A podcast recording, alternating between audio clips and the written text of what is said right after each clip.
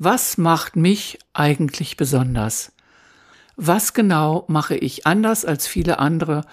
Und das gilt gar nicht im Sinne von ich bin besser als irgendwer, sondern wirklich mal zu hinterfragen, was ist meine ganz eigene Art zu sein, zu arbeiten und was mache ich da eigentlich?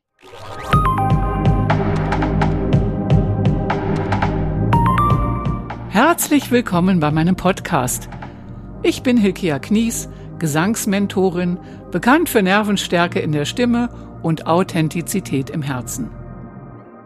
Eins der letzten Blogthemen, die meine Mentorin Judith Peters uns vorgeschlagen hat, war die Frage zu beantworten, was macht mich eigentlich besonders? Also warum ist es notwendig, mit mir zu arbeiten? Was genau mache ich anders als viele andere und das gilt gar nicht im Sinne von ich bin besser als irgendwer, sondern wirklich mal zu hinterfragen, was ist meine ganz eigene Art zu sein, zu arbeiten und was mache ich da eigentlich? Und ich habe in den letzten Tagen, auch als ich über meine nächsten Programme nachgedacht habe, habe ich ein Buch wieder entdeckt, was mir mal jemand empfohlen hat und das ist von Austin Kleon und das heißt alles nur geklaut. Und das fand ich total inspirierend, weil ich bei den Gedanken, was macht mich eigentlich so anders, dann immer gedacht habe, ja, ich muss was ganz Besonderes sein, ich muss was ganz Besonderes machen und das ist was ganz Besonderes und ich muss meine Methode jetzt besonders benennen. Und das hat mich, wie jetzt gerade auch, ein bisschen ins Stocken gebracht. Ich dachte, hm, was soll ich da benennen? Und eigentlich mache ich ja nur das, was andere gemacht haben und das ist eigentlich gar nicht so besonders und ja, und dann kam dieses Buch. Und ich kann das nur empfehlen, das sind total coole Bücher von Austin Kleon. Die sind nicht dick, die sind total schön gestaltet und da sind so Gedanken drin, wo man echt tagelang einfach drüber nachdenken kann. Denken kann, ja, wie ist das eigentlich bei mir? Und das Buch fängt an mit zwei Zitaten und die möchte ich euch nicht vorenthalten. Das eine ist ganz kurz und einfach, soll Pablo Picasso gesagt haben, Kunst ist Diebstahl. Fand ich irgendwie cool. Und das nächste ist von T.S. Eliot. Das bezieht sich zwar auf Dichter, aber ich finde, das kann man eigentlich auf jede Kunst, damit auch auf Singen und auch auf die Gesangspädagogik oder das Gesangsmentoring, was ich ja sozusagen anbiete, kann man das auch übertragen. Und dieses Zitat ist, unreife Dichter imitieren, reife Dichter stehlen. Schlechte Dichter verunstalten, was sie nehmen, und gute Dichter machen es zu etwas Besserem oder zumindest etwas anderem. Der gute Dichter fügt seinen Diebstahl in ein Ganzes von Gefühl, das einzigartig ist, völlig anders als das, aus dem er es herausgerissen hat. Und das fand ich echt spannend. Denn es beschreibt etwas, was ich im Grunde genommen auch tue. Ich habe ja die Rabbinemethode gelernt. Von 1990 bis 1994 war ich dort in der Ausbildung. Das heißt, ich könnte sagen, ich unterrichte Rabbinemethode. Denn das habe ich wirklich ziemlich tief durchdrungen, möchte ich mal so sagen. Ich bin Masterteacherin, also ich mache das seit, ach, was weiß ich, naja, könnt ihr ja rechnen, von 1990 an. Und habe mich wirklich viel beschäftigt. Und doch ist es so, ich unterrichte anders als meine Kollegen. In vielerlei Hinsicht. Also etwas an mir ist anders so wie an jedem Menschen, der die Rabbinemethode unterrichtet, irgendwas anders ist. Also was ist noch anders? Jetzt könnte ich alles aufzählen, was ich gemacht habe. Faszienarbeit habe ich gelernt. Und ich habe Somatic Experiencing gelernt. Das heißt, schon alleine das zu können, oder was heißt zu können, das zu machen, diese Sichtweise hinzuzufügen, ist etwas anderes. Und selbst wenn es zwei Menschen gibt, die Rabbinemethode und Somatic Experiencing gelernt haben, ist es doch noch was anderes, weil sie als Mensch nochmal jemand anders sind. Und das finde ich wirklich eine sehr spannende Frage. Und ich habe gemerkt, es hat mich total entspannt. Und so habe ich das Gefühl, ja, ich kann natürlich Dinge aus der Rabbinemethode vermitteln und das möchte ich jetzt auch gleich tun. Mit euch möchte gerne eine Übung sozusagen euch vorstellen aus der Rabbinemethode. Und gleichzeitig ist es so, dass es so spannend ist zu wissen, ich mache dadurch, dass ich die Übung als diejenige, die ich bin, anbiete. Ist sie etwas Besonderes und ist sie meins, obwohl die Idee dazu, das Forschen, wie auch immer, natürlich aus dieser Methode kommt. Und das fand ich spannend. Auf meinem Zertifikat zur Masterteacherin steht, dass ich die Methode weiterentwickeln darf. Und da habe ich mit Kollegen schon interessante Diskussionen drüber gehabt, was genau das bedeutet. Und für mich bedeutet es, ich darf meine eigene Sichtweise da reinbringen. Ich darf die Methode, ich darf die Übungen mit meiner Sichtweise füllen und in die Welt tragen. Und eigentlich ist das ja ganz selbstverständlich, denn niemand ist genau wie der Begründer oder die Begründerin einer Methode. Das heißt, wir tun das immer. Und die spannende Sache ist nur die, ist uns das bewusst und was fügen wir dem bei?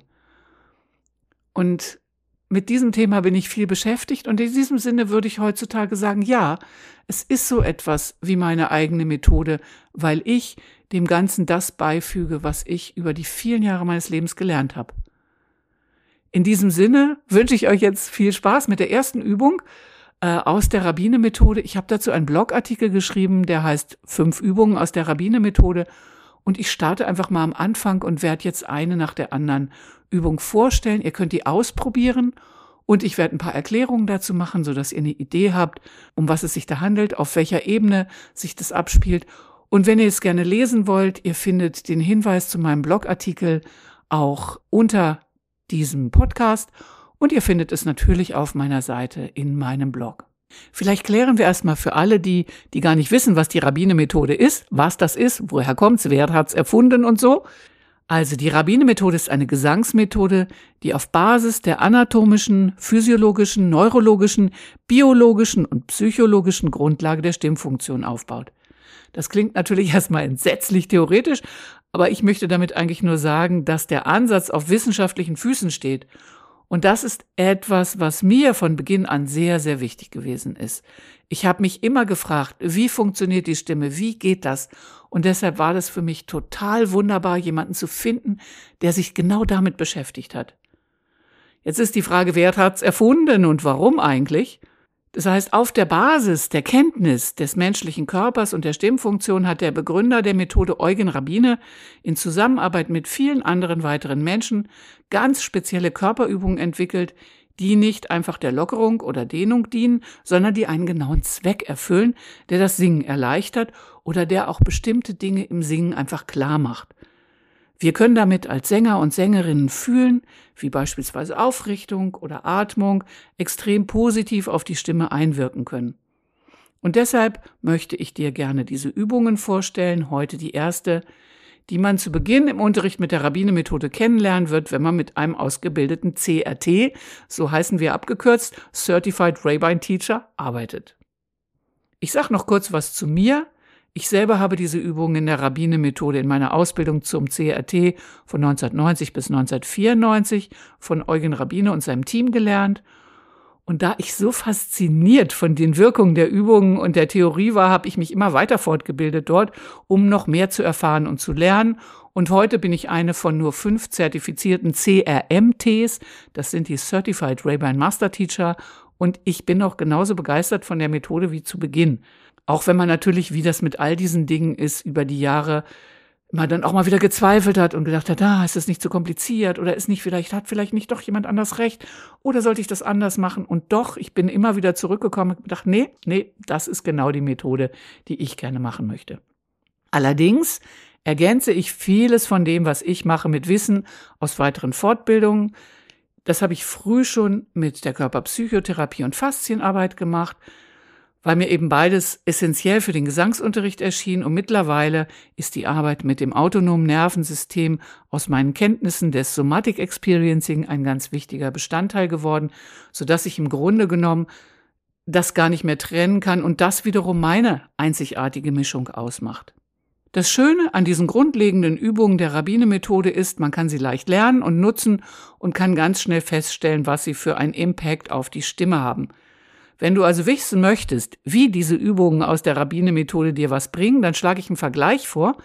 Das heißt, du singst eine Stimmübung deiner Wahl oder die vorgeschlagene Übung von mir, also die vorgeschlagene Stimmübung von mir zuerst ohne die Körperübung und dann singst du die gleiche Übung auf der gleichen Tonhöhe noch einmal und nimmst die Körperübung dazu. Später kannst du zum Beispiel auch gerne zwei Körperübungen in ihrer Wirkung auf die gleiche Art und Weise vergleichen. Auch das ist total spannend und zeigt uns deutlich die genau ausgewählten Bereiche, für die eine Körperübung entwickelt wurde.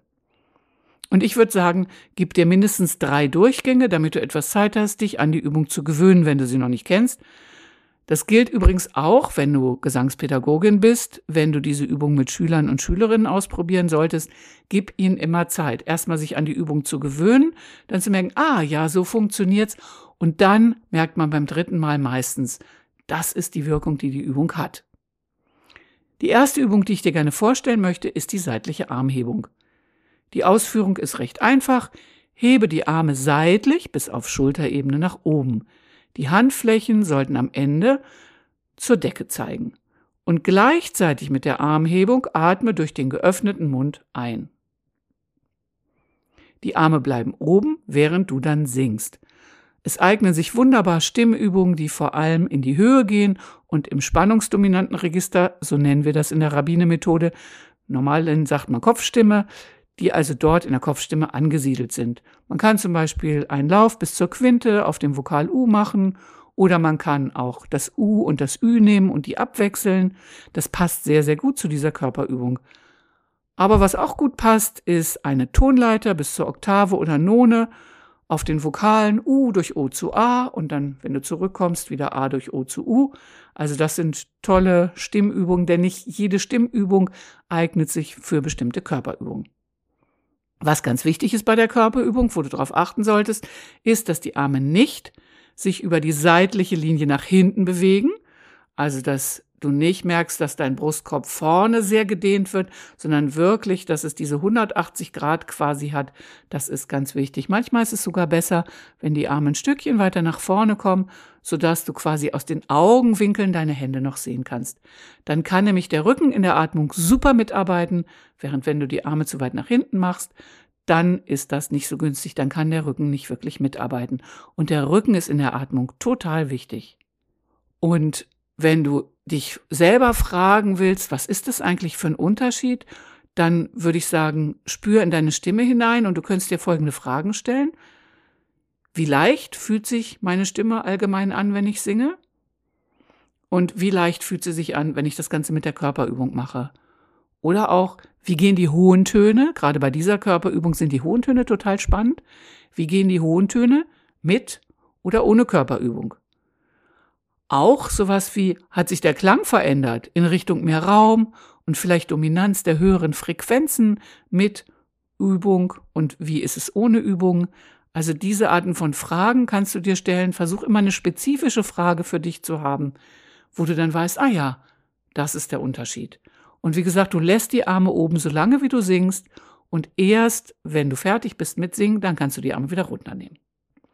Ganz wichtig dabei ist noch, dass du zwischen Einatmung und Anfang des Tons keine Pause machst. Das heißt, direkt nachdem du eingeatmet hast, fängst du an zu singen. Und wenn du dir jetzt fragst, was ist denn, warum wirkt denn das oder was ist denn da eigentlich los, dann kann man sagen, durch muskuläre Verbindung der Arme wird der Brustkorb geweitet und die Schwere des Schultergürtels lastet dann nicht mehr so stark auf deinem Brustkorb und deshalb lässt er sich leichter bewegen. Deshalb kannst du leichter einatmen. Du hast eine andere Art von Einatmung und das wirkt sich auf den Klang aus.